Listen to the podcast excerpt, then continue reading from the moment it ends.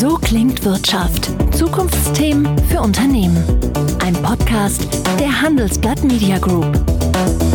Täglich lesen wir rund um die Corona-Krise von betroffenen Konzernen oder Mittelständlern. Aber was ist eigentlich mit Startups? 70 Prozent von denen bangen inzwischen um ihre Existenz. Wir sprechen heute über die aktuelle Lage, über das, was getan werden muss und über das, was große Unternehmen oder die Politik auch schon machen. Zweitens schauen wir uns an, warum so wenige Frauen ein Startup gründen. Wirklich eine dramatische Schwachstelle unserer Firmenwelt. Und damit herzlich willkommen zu So klingt Wirtschaft, dem Business Talk der Handelsblatt Media Group. Mein Name ist Thorsten Giersch. Corona-bedingt zugeschaltet und nicht persönlich ist Mayra Frank. Sie leitet das Google for Startups Team und hat einen besonderen Fokus auf das Thema Gründerinnen. Willkommen bei So klingt Wirtschaft, Mayra. Danke, ich freue mich hier zu sein. Du beschäftigst dich täglich mit Startups. Wie geht's den jungen Firmen denn in Corona-Zeiten? Ja, also Startups geht es gerade natürlich nicht so gut. Ähm, Im Moment, also Corona beschäftigt uns ja alle, aber Startups und besonders junge Startups trifft das natürlich mit der Krise ähm, ganz besonders hart. Ähm, insbesondere solche, die natürlich gerade eine Finanzierungsrunde planen, ähm, sind betroffen oder solche, die auch gerade im Aufbau sind. Also das macht uns auf jeden Fall große Sorgen. Und äh, Sorgen im Sinne auch von Finanzierung. Ich glaube, vor allem deutsche Unternehmen, deutsche Startups sind ja stark vom ausländischen Geldgebern abhängig, leider, könnte man ja sagen. Und gerade die ziehen sich im Moment ein bisschen zurück, oder? Ja, auf jeden Fall. Also ich glaube, ähm, die, also wir haben natürlich auch mit unseren Startups darüber gesprochen, die Teil unserer Community sind. Und da ist die Finanzierung natürlich ein Top-Thema. Also die, die größte Unsicherheit ähm, besteht, wie gesagt, bei Startups, die gerade eine Finanzierungsrunde planen ähm, oder sich gerade im Aufbau befinden. Und hier geht es jetzt natürlich ganz klar darum, wie kann man schnell ähm, Geldmittel zur Finanzierung ähm, zur Verfügung stellen, damit die Startups überleben können durch die Krise hindurch. Aber mal angenommen, wir überstehen die Krise jetzt, solange wie sie auch immer dauern mag. Ähm, wenn man so ein bisschen in die Historie schaut, nach der Dotcom, Krise, so Anfang der Nullerjahre, nach der Lehman-Krise, gab es immer einen Anstieg bei Gründung. Ähm, könnte das hier vielleicht auch passieren? Ja, also ich glaube, wir sehen so zwei Sachen. Ne? Also es kommt auch natürlich immer darauf an, welcher, welchen Fokus das Startup hat. Also es ist für einige Startups natürlich auch, auch eine Chance. Wir arbeiten auch mit einigen Gründerinnen und Gründern zusammen, ähm, ähm für die das jetzt ähm, bedeutet, dass sie ihr Businessmodell komplett umstellen, sich irgendwie auf die Krise ähm, einstellen und mit neuen innovativen Ideen an den Markt gehen. Das kann natürlich auch eine Chance sein, aber für viele andere, gerade sagen wir mal Startups aus dem Tourismusbereich oder so, ist das natürlich eine riesen, riesen Gefahr. Ähm, und eine, eine große Existenzbedrohung. Kommen wir ein bisschen allgemeiner, also wie gesagt, lassen wir die Krise kurz hinter und sprechen allgemein über Startups. Ähm, welche großen Hürden aus deiner Sicht, wie gesagt, du, du kümmerst dich täglich um die Firmen, müssen gerade in Deutschland Gründer und Gründerinnen nehmen? Ja, also ich glaube, einmal ähm, ist es natürlich wichtig, erstmal zu sehen, wie, wie, welche Hilfe gibt es für mich, um das Startup erstmal aufbauen zu können. Und, und da kommt es natürlich auch darauf an, in welchem Stadium befindet man sich als, als Gründerin und Gründer und was sind so die Herausforderungen, ähm, wem man so gegenüber ähm, gestellt wird. Also es kann alles Mögliche sein, von der Produktentwicklung hin zur, zum Geschäftsmodell, ähm, zur Skalierung des Geschäftes natürlich auch. Und da sehen wir eben auch große, große Herausforderungen, wo wir ganz speziell mit Google auch ein, einsteigen und helfen können. So zu fragen, wie, wie entwickle das Produkt, wie implementiere ich ein Produkt, wie bringe ich es an den Markt erfolgreich und auch dann, wie wachse ich und wie kann ich auch andere Märkte erreichen und neue Zielgruppen gewinnen. Wir haben ja gesagt schon, es gibt einen großen Unterschied, es gibt diverse Unterschiede zwischen Frauen und, und Männern, wenn sie sozusagen eine Firma gegründet haben. Wie ist das gerade im Hinblick auch äh, auf, auf den Fokus, den sie setzen? Also sind Frauen eher an Umsätzen interessiert, Männer eher an, äh, ja, an den Produkten? Kann man das so pauschal sagen oder gibt es da Ableitungen? Ja, ich denke schon. Also wir sehen dass, dass auf jeden Fall, dass mehr ähm, männlich geführte Startups sozusagen in mehr in Technologiebereichen gründen, wobei viele äh, frauengeführte Startups auch mehr auf ähm, E-Commerce, Plattformen, aber auch äh, im Gesundheitsbereich gründen. Und da sehen wir zum Beispiel eine ganz spannende Entwicklung, ähm, dass wir ähm, innerhalb unserer Programme ganz viele Gründerinnen jetzt auch und viele Bewerberinnen hatten, die so im, im Health-Tech-Bereich arbeiten oder im Age-Tech-Bereich und, und da ganz spannende Lösungen anbieten.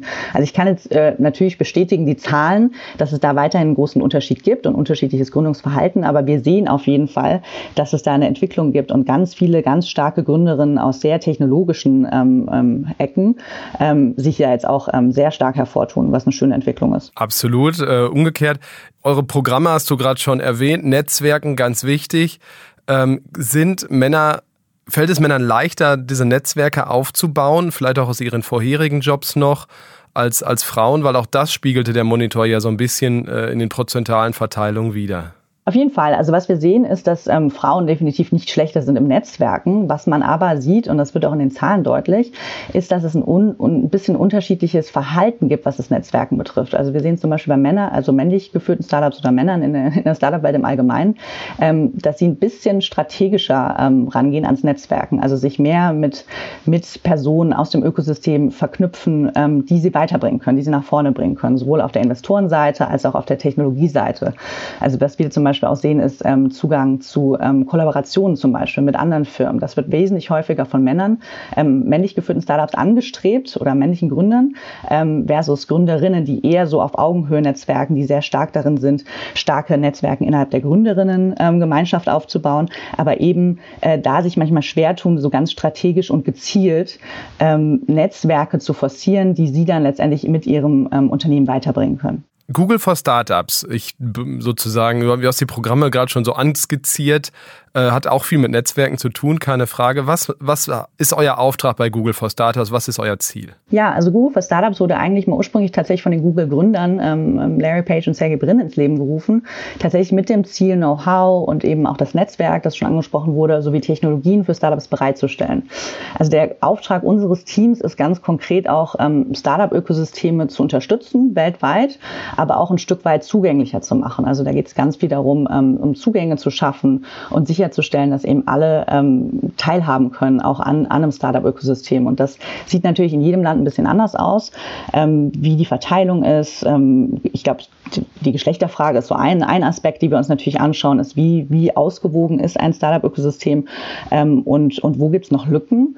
Ähm, und da setzen wir eben an, und dass wir, dass wir sagen, wir, wir ähm, realisieren Programme, wir, wir ähm, ähm, geben Mentorship, ähm, Unterstützung in verschiedenen Bereichen, um eben das Startup-System ein bisschen äh, Ökosystem auszugleichen. Realisieren Programme, sagst du. Was ist zum Beispiel das Immersion-Programm? Also dieser, diese zwölf Wochen, ja, Eintauchaktion nenne ich das jetzt mal. Was steckt dahinter?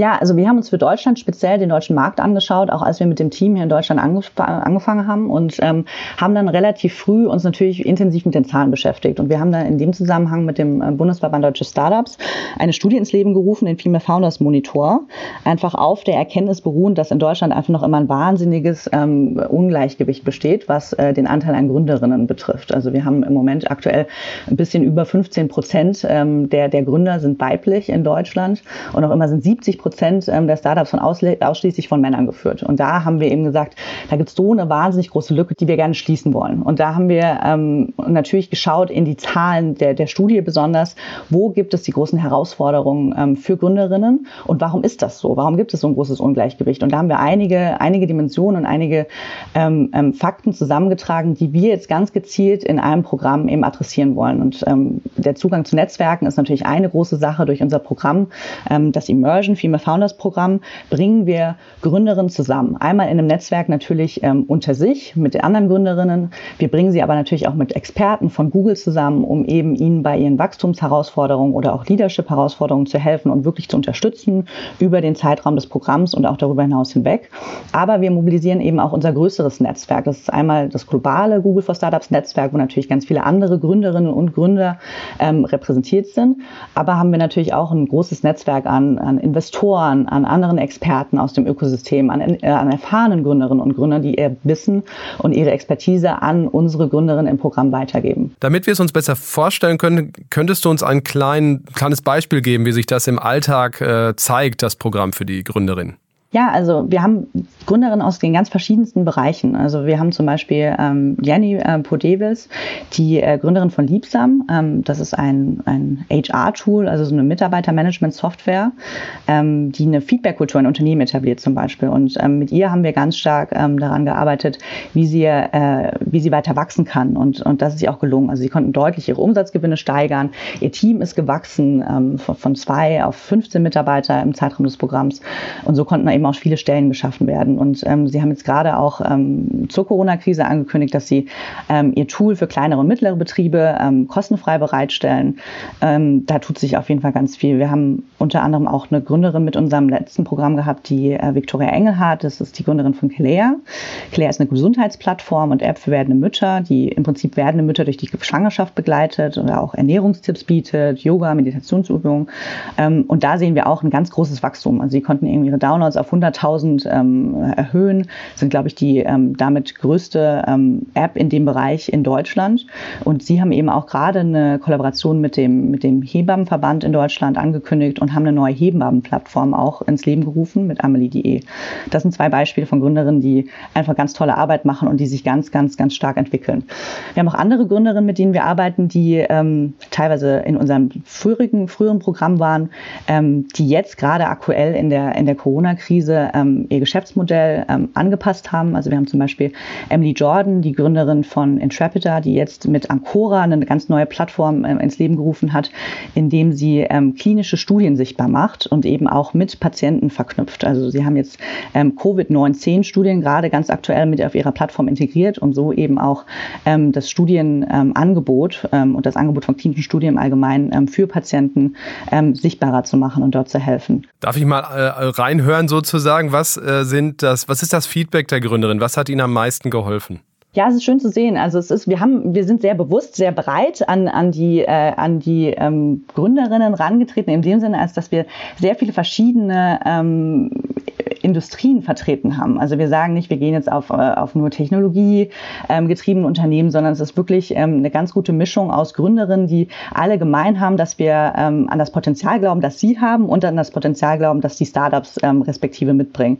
Und was wir da natürlich sehen, ist dadurch, dass die aus unterschiedlichen Ecken kommen mit unterschiedlichen Hintergründen, ähm, entstehen dadurch ein ganz tolles, äh, ganz tolle Netzwerke, von denen die Gründerinnen einmal per se profitieren. Und ähm, für die meisten natürlich ganz essentiell ist die ähm, Beziehung, die wir aufbauen zu dem Google Mentor. Also jede dieser Gründerinnen bekommt im Prinzip einen Experten an die Hand über den Zeitraum des Programms. Und das ist dann äh, ein Google-Experte, der ähm, ganz gezielt ausgewählt wurde. Die wählen sich übrigens ähm, gegenseitig aus. Also wir stellen verschiedenen äh, Gründerinnen verschiedene Google-Mentoren vor, um umgekehrt, um einfach eine gute, ein gutes Match zu bekommen.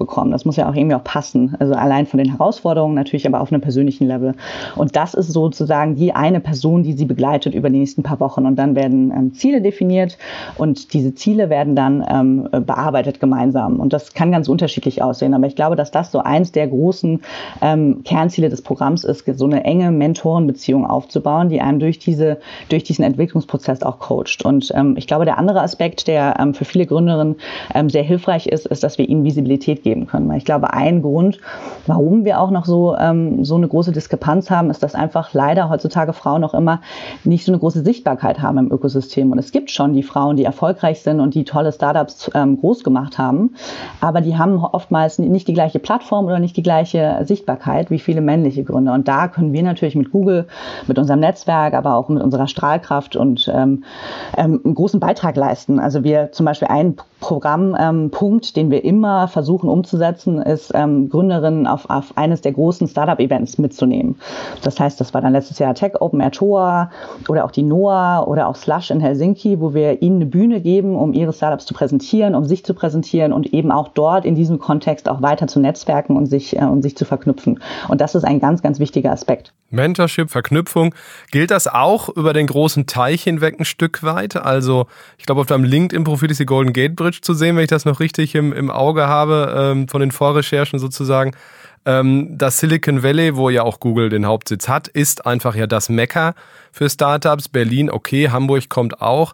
Aber ähm, könnt ihr auch eine Brücke schlagen vom Netzwerk her, von allem anderen her, was wichtig ist, zur Mentalität dort drüben im Silicon Valley? Ja, auf jeden Fall. Also der große Vorteil, den unser Team hat, ist, dass wir ein, tatsächlich ein globales Team sind, also global agieren. Wir sind in über zehn Märkten aktiv mit Personen, die, die dann jeweils in dem Markt sitzen, aber natürlich auch mit einem großen Team, das in den USA sitzt. Und wir haben dort ein, ein ganz großes Netzwerk natürlich auch an, an Partnern, die im, im Startup-Bereich ähm, aktiv sind, äh, Coworking Spaces, Acceleration-Programme oder auch einfach Startup-Community-Programme, die wir dort auch gezielt fördern. Und da fördern wir auch einen Austausch. Also wir haben verschiedene Programme auch innerhalb innerhalb von Google for Startups zusätzlich zu unserem Immersion-Programm, das wir für Gründerinnen anbieten, ähm, wo wir gezielt Gründer aus verschiedenen Ökosystemen miteinander verknüpfen. Also wo es quasi ein Austauschprogramm gibt oder auch mal eine Reise in Silicon Valley oder auch in andere Startup-Ökosysteme, zum Beispiel nach Israel, um da eben von anderen auch gezielt ähm, lernen zu können und, und eben auch ähm, die Netzwerke ähm, herzustellen.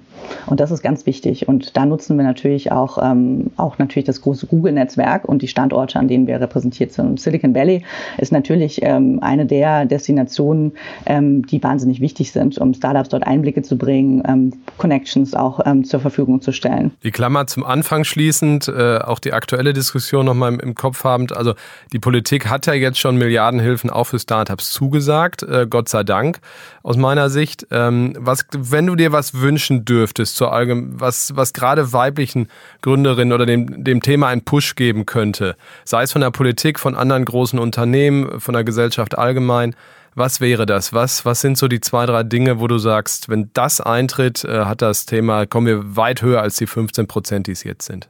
Ja, ich glaube, also eine der größten Herausforderungen ist nach wie vor, dass, ähm, dass äh, frauengeführte Startups einfach wesentlich weniger Zugang zu Finanzmitteln haben. Und das ist auch so das wichtigste Thema. Ich meine, das sehen wir jetzt natürlich auch in der Corona-Krise, wie wichtig ähm, Mittel, Zugang zu Finanzierungsmitteln sind. Da ist es natürlich schön zu sehen, dass es Vorstöße gibt mit dem Zukunftsfonds der Bundesregierung, der jetzt ins Leben gerufen wird, oder auch dieses kurzfristige Paket, das 2 Milliarden Paket, das gerade verabschiedet wurde, ähm, das auch kleineren Startups besonders helfen soll. Was wir natürlich aber noch sehen, ist, dass, dass Frauen, frauengeführte Startups leider wesentlich wesentlich weniger Zugang zu diesen Finanzmitteln haben. Also es gibt ja verschiedene Studien, die sich damit beschäftigt haben. 2018 sind 93 Prozent der Investitionen in europäischen Startups an Teams mit ausschließlich männlichen Gründern gegangen. Und das sind natürlich Zahlen, ähm, die wollen wir ändern. Und da muss auch einfach, müssen einfach einfache Strukturen geschaffen werden und auch Klarheit, welche, ähm, welchen Zugang zu Finanzmitteln es gibt und eben auch Frauen ganz gezielt gefördert werden in dem Bereich, dass wir überhaupt mal ähm, ja, die Zahlen irgendwie nach oben bekommen und dass mehr Frauen auch Förderung erhalten halten können in Deutschland. Und signifikanterweise können Frauen ja auch besser mit Geld umgehen. Das hat nicht nur die Lehman-Krise vor zehn Jahren gut äh, gezeigt, sondern auch viele diverse Studien. Drücken wir die Daumen, dass das genauso kommt oder zumindest in die richtige Richtung geht. Ähm, wir tun alles dafür. Danke, Mayra Frank, für deine Zeit, für die vielen Antworten und die Ausführungen. Dankeschön. Dankeschön, hat mich gefreut. Liebe Hörer, wir hören uns wieder am kommenden Mittwoch. Bis dahin, alles Gute, bleiben Sie gesund. Tschüss. So klingt Wirtschaft, der wöchentliche Podcast. Zu abonnieren überall, wo es Podcasts gibt.